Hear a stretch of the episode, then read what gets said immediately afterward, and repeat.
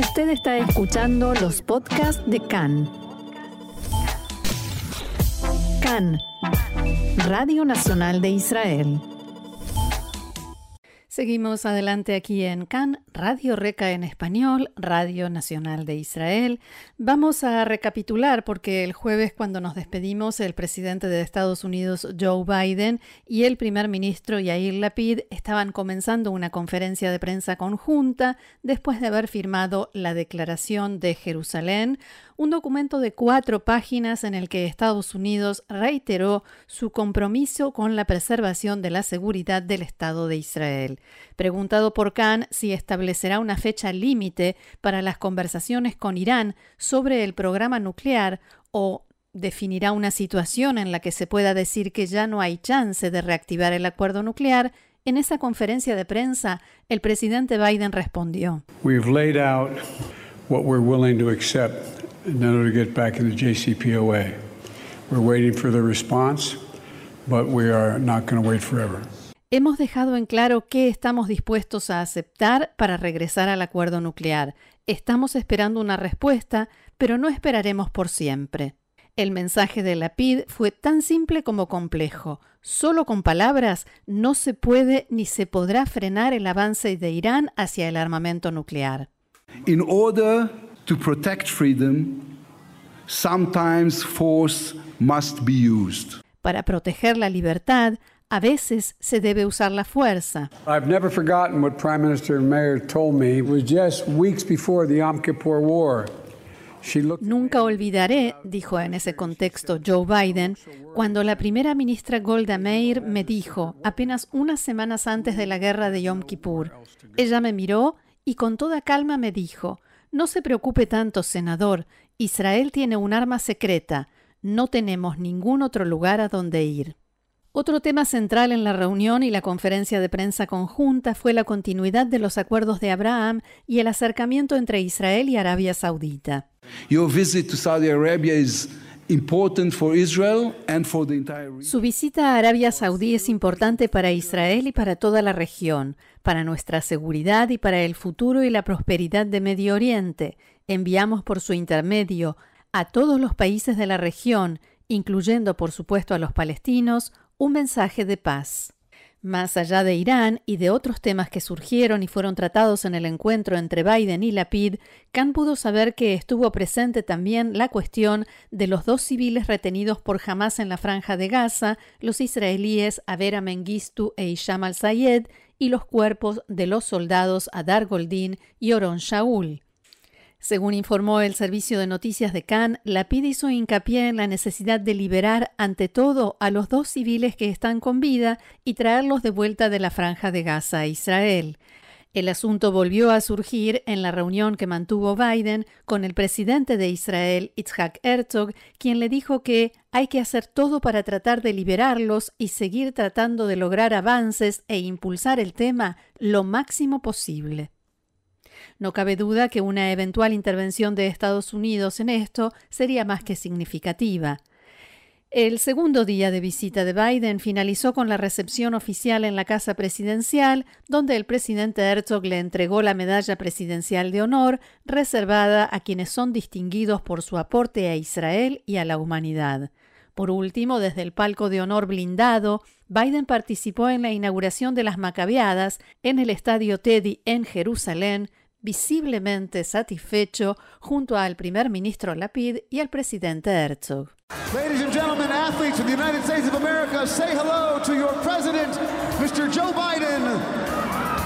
La mañana del viernes, las últimas horas de la visita las dedicó a los palestinos. Biden visitó el Hospital Augusta Victoria en Jerusalén Este, donde anunció una donación de 100 millones de dólares para la red de hospitales palestinos. Al respecto, y antes de partir hacia territorio palestino, Biden respondió a una pregunta directa de Khan durante la conferencia de prensa que dio con el primer ministro Lapid.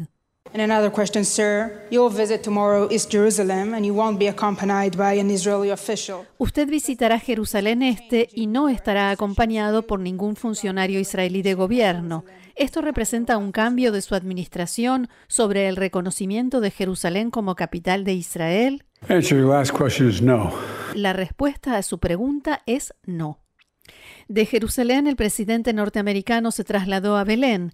Allí se reunió con el presidente de la autoridad palestina, Mahmoud Abbas, en un encuentro en el que ninguna de las partes mostró expectativas o entusiasmo, solo la necesaria y políticamente correcta cordialidad.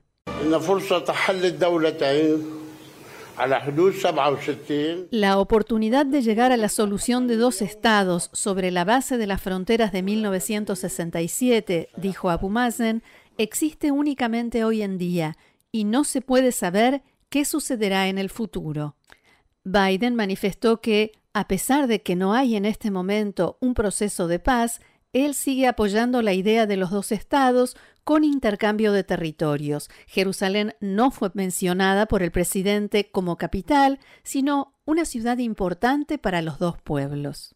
Two states along the 1967 lines were mutually agreed to swaps Dos estados a lo largo de las fronteras de 1967, con intercambio consensuado de territorios, sigue siendo la mejor manera para lograr idéntica medida de seguridad, prosperidad, libertad y democracia, tanto para los palestinos como para los israelíes.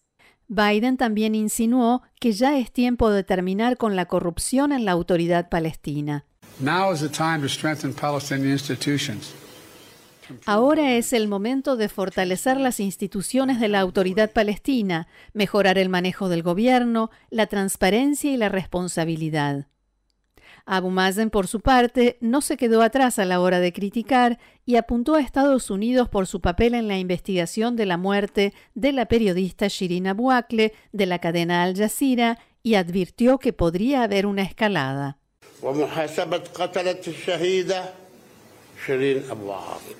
Los asesinos de la mártir Shirin Abu Akleh deben rendir cuentas. Hay que llevar a juicio a quienes la mataron.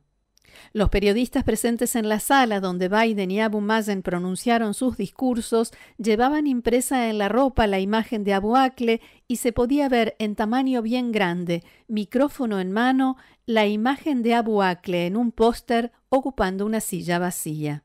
Finalmente, y por si quedaba alguna duda, el presidente norteamericano se despidió de los palestinos dejando en claro que no hay que tener ninguna expectativa. Este no es el momento indicado para conversaciones entre Jerusalén y Ramallah, al menos por ahora. So even if the ground is not ripe at this moment,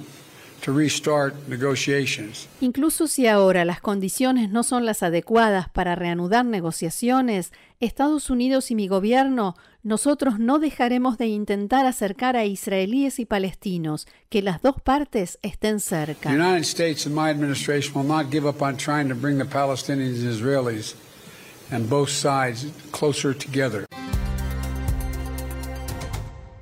Y en medio de la visita, delegaciones, encuentros y conferencias de prensa, también estuvo presente el tema del conflicto entre Israel y el Líbano por la demarcación de la frontera marítima y los recursos energéticos de la zona. En Israel se esperaba que la visita de Biden y la delegación norteamericana trajeran algún progreso en este asunto, pero salieron decepcionados. En este contexto, la ministra israelí de Energía, Karine El se reunió con el enviado norteamericano a la región y mediador en las negociaciones entre Israel y el Líbano, Amos Hochstein. A pesar del optimismo de las autoridades israelíes sobre la posibilidad de que trajera algún mensaje positivo tras su paso por Beirut, Hochstein sencillamente no tenía respuestas que dar en nombre de las autoridades libanesas, todo lo que del lado israelí preguntaron quedó sin respuesta. El temor o sospecha es que si no hay algún tipo de avance próximamente, la organización libanesa Hezbollah podría provocar una escalada e intensificar sus ataques contra la plataforma gasífera israelí Karish. Hasta ahora envió cuatro aviones no tripulados que no estaban armados, pero podría seguir adelante con más provocaciones. Recordemos que hace apenas unos días, a finales de la semana pasada, el secretario general de Hezbollah, Hassan Nasrallah, amenazó una vez más a Israel. Si las cosas terminan en forma negativa, no solo Karish estará en la mira, con el espíritu del mes de julio, en el que se inició la Segunda Guerra del Líbano, tomen nota de la nueva ecuación. Karish lo que viene después de Karish y lo que haya después de después de Karish.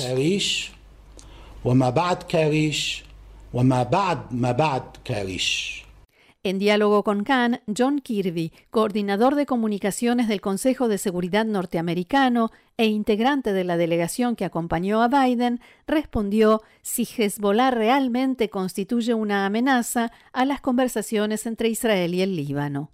We obviously want to see these talks continue and we want to see the maritime threats stop. And we've been nothing but clear about Nosotros queremos ver que esas conversaciones continúen y queremos que esas amenazas se terminen. Hemos sido muy claros al respecto y mantenemos el diálogo tanto como sea posible para que las negociaciones puedan seguir avanzando.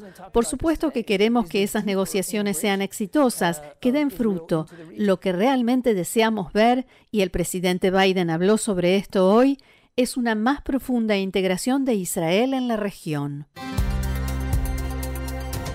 Hablábamos del paso del presidente norteamericano Joe Biden por Arabia Saudita, como decíamos, llegado en vuelo directo, un vuelo histórico desde Israel.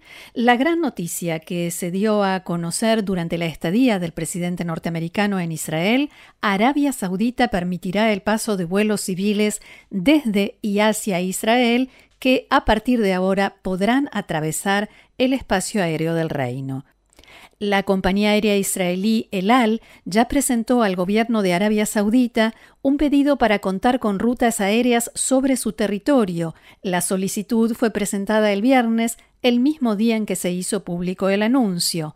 En la primera etapa, este cambio implicará que los vuelos de El Al a Tailandia un destino muy popular entre los israelíes, se reducirán de 11 horas a 8 y esto es recién el comienzo. La ministra de Transporte, Merab Mijaeli, dijo que esta medida del gobierno saudí es positiva y un paso hacia la normalización de relaciones con el reino. Al mismo tiempo señaló que implicará una significativa reducción en el precio de los pasajes aéreos desde Israel a muchos destinos en el mundo. Sin embargo, en Arabia Saudita aclararon que la apertura del espacio aéreo para aviones de todos los países no significa un paso hacia el inicio de relaciones diplomáticas con Israel, y hay que prestar atención a este detalle porque el anuncio oficial tampoco mencionaba a Israel, sino una apertura general del espacio aéreo del reino. El ministro saudí de Relaciones Exteriores, Faisal bin Farhan, señaló que esta medida no debe verse como una decisión previa a futuros pasos. En una rueda de prensa en Jeddah, el canciller saudita explicó que el gobierno en Riad decidió abrir el espacio aéreo para facilitar el paso de pasajeros entre los distintos países del mundo. Según Bin Farhan, el tema de la cooperación militar o tecnológica con Israel no se ha tratado de ninguna manera ni en la cumbre de Jeddah, celebrada durante la visita del presidente norteamericano Biden, ni antes. También dijo que no ha recibido ninguna propuesta de establecer una especie de OTAN de los países del Golfo con Israel, otro funcionario iraní de alto rango, el ministro en el Ministerio de Relaciones Exteriores, Adel al-Jubeir, declaró esta mañana que su país apoya la iniciativa de paz árabe y que la paz llegará al término de un proceso y no al comienzo. Y recordemos que la iniciativa de paz árabe era la que decía a principios de la década del 2000 que los países árabes normalizarán sus relaciones con Israel una vez que esté resuelto el conflicto palestino-israelí por medio de la solución de dos estados. A propósito de Jeddah, el presidente de Estados Unidos, Joe Biden, finalizó su gira por Medio Oriente en esa ciudad saudí, a donde llegó en un histórico vuelo directo desde Israel, como decíamos hace instantes. Allí declaró que Estados Unidos ha vuelto a manifestar el compromiso de su país con Oriente Medio y una visión para la región basada en la diplomacia. En su mensaje, Biden buscó alejar a China y Rusia de la zona donde Washington quiere quiere mantener su influencia. En el último día de su gira por Medio Oriente, Biden se reunió con los líderes de Irak, Egipto y Emiratos Árabes Unidos y además participó en una cumbre del Consejo de Cooperación del Golfo, CCG, más tres, y esos tres son Egipto, Jordania e Irak. Allí debió sentarse al lado del anfitrión y príncipe heredero saudí, Mohammed bin Salman. En ese contexto, Biden declaró, abro comillas, no nos vamos a ningún lado y no dejaremos un vacío que puedan llenar China, Rusia o Irán. Vamos a construir sobre este momento un activo liderazgo estadounidense. Biden señaló que su gobierno está trabajando para establecer un sistema regional integrado de defensa aérea. Al mismo tiempo abogó por la diplomacia para resolver los conflictos, pero advirtió que, en cualquier caso, Estados Unidos no permitirá que Irán desarrolle un arma nuclear. Asimismo, el presidente Biden advirtió que Estados Unidos no permitirá que fuerzas extranjeras amenacen la seguridad de los países de la región o que interfieran en la libertad de navegación en el Golfo, en referencia por supuesto a Irán. Con Arabia Saudí, el mandatario norteamericano suscribió una declaración conjunta para impedir que Irán se haga con un arma nuclear. Por último, el presidente estadounidense instó a los líderes árabes a promover los derechos humanos y la libertad de prensa en sus países. Abro comillas, esta es la mejor manera de incentivar la innovación y lograr el crecimiento económico, palabras de Joe Biden. También allí, en la cumbre de Jeddah, el príncipe heredero de Arabia Saudita, Mohammed bin Salman, expresó su esperanza de que se intensifique la cooperación estratégica entre los países de la región y Estados Unidos para fortalecer la seguridad y la estabilidad en Medio Oriente. Bin Salman también instó a Irán a contribuir a la estabilidad en la región y dijo que para hacerlo debe abstenerse de interferir en los asuntos internos de sus vecinos y acatar las resoluciones de Naciones Unidas, especialmente en cuanto a su programa nuclear. Respecto al objetivo principal del viaje de Biden al reino saudí, el tema del petróleo, el príncipe heredero señaló que Arabia Saudita ya aumentó su producción a 13 millones de barriles diarios y no puede exceder ese límite. El príncipe heredero saudí se refirió también al tema palestino y dijo que la prosperidad en Oriente Medio está condicionada a su solución justa basada en la iniciativa árabe. Otros líderes presentes en la cumbre, incluidos algunos de los países que recientemente establecieron lazos con Israel bajo los acuerdos de Abraham, también pidieron la implementación de la solución de dos estados. El rey Abdullah II de Jordania, el presidente de Egipto Abdel Fattah al-Sisi, el rey de Bahrein Hamad bin Isa y el emir de Qatar Jeque Tamim bin Hamad al-Thani. Un integrante del liderazgo palestino, Hussein al-Sheikh, celebró las declaraciones de estos líderes árabes a favor de la resolución del conflicto palestino-israelí y escribió en su cuenta de Twitter, abro comillas nuevamente, nosotros apreciamos la postura árabe de apoyo al tema palestino tal como la presentaron los líderes árabes en la cumbre de Jeddah. Y estas declaraciones que se escucharon en Jeddah se suman a las de Anwar Gargash, asesor presidencial en Emiratos Árabes Unidos, que declaró este fin de semana que Irán no es un enemigo, precisamente después de que Bin Zayed participara en una reunión virtual con el presidente Biden, el primer ministro indio Modi y el primer ministro de Israel Yair Lapid. Gargash dijo que su país está considerando enviar un embajador a Irán tras seis años de relaciones bilaterales reducidas. Abro comillas nuevamente, Emiratos Árabes Unidos no forma parte de ningún eje contra Irán, dijo el funcionario emiratí, e instó a una mayor cooperación económica regional como medio para aliviar las tensiones políticas. Ahora estamos considerando enviar un embajador a Irán, declaró Gargash durante una videollamada con periodistas. La próxima década no puede ser como la anterior. Es una década en la que desescalada debería ser la palabra clave. Estas declaraciones realizadas desde Emiratos Árabes Unidos sobre el fortalecimiento de los lazos con Irán se suman a los esfuerzos de Irak para mediar entre el vecino de los Emiratos, Arabia Saudita, e Irán. Volviendo al presidente de Estados Unidos, Joe Biden escribió esta noche un mensaje en su cuenta de Twitter, que luego fue borrado, en el que resumía su visita a Israel y Arabia Saudita y que contenía también un video sobre los momentos más destacados de la gira. Por el momento se desconoce por qué fue borrado el tweet. En el mensaje, Biden escribió que Toda oportunidad para trabajar con Israel es una bendición. En mi visita reiteré el compromiso de Estados Unidos con la seguridad de Israel e inauguré nuevas cooperaciones tecnológicas. Por último, Biden expresó su deseo de que Israel y Estados Unidos continúen prosperando juntos por el bien del mundo entero. Y las autoridades iraníes aseguran que durante la visita a Medio Oriente del presidente norteamericano, Washington utilizó lenguaje de odio y acusaciones en su contra y definió sus acciones como iranofobia.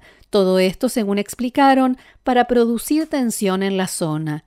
El portavoz del Ministerio de Relaciones Exteriores en Teherán, Nasser Kanaani, dijo que Estados Unidos busca una vez más generar una crisis en la región mediante el uso de su política fallida, la iranofobia. Ayer, Irán anunció que impondrá sanciones personales a al menos 60 funcionarios estadounidenses, incluido el exsecretario de Estado Mike Pompeo.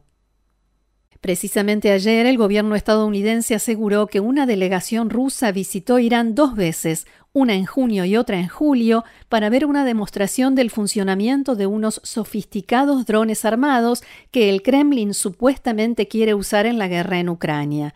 El asesor de seguridad nacional de la Casa Blanca, Jake Sullivan, dijo que esta es la primera vez que Estados Unidos tiene datos de visitas de una delegación rusa para examinar el funcionamiento de drones en la base iraní de Kashan, situada al norte de la ciudad de Isfahan. Según Washington, los viajes de la delegación rusa a Irán se produjeron el 8 de junio y el 15 de julio. La Casa Blanca publicó unas imágenes obtenidas vía satélite en las que, según Estados Unidos, se ve cómo los iraníes estaban haciendo una demostración a una delegación rusa sobre el funcionamiento de dos tipos de drones, el Shahed 191 y el Shahed 129, ambos supuestamente capaces de entrar en combate. Siempre de acuerdo con la Casa Blanca, mientras se producía la demostración, había un avión ruso sobre el terreno. Cabe recordar que la semana pasada Sullivan dijo que tenía información de que Irán se está preparando para entregar a Rusia cientos de drones para que Moscú los use en su ofensiva militar contra Ucrania.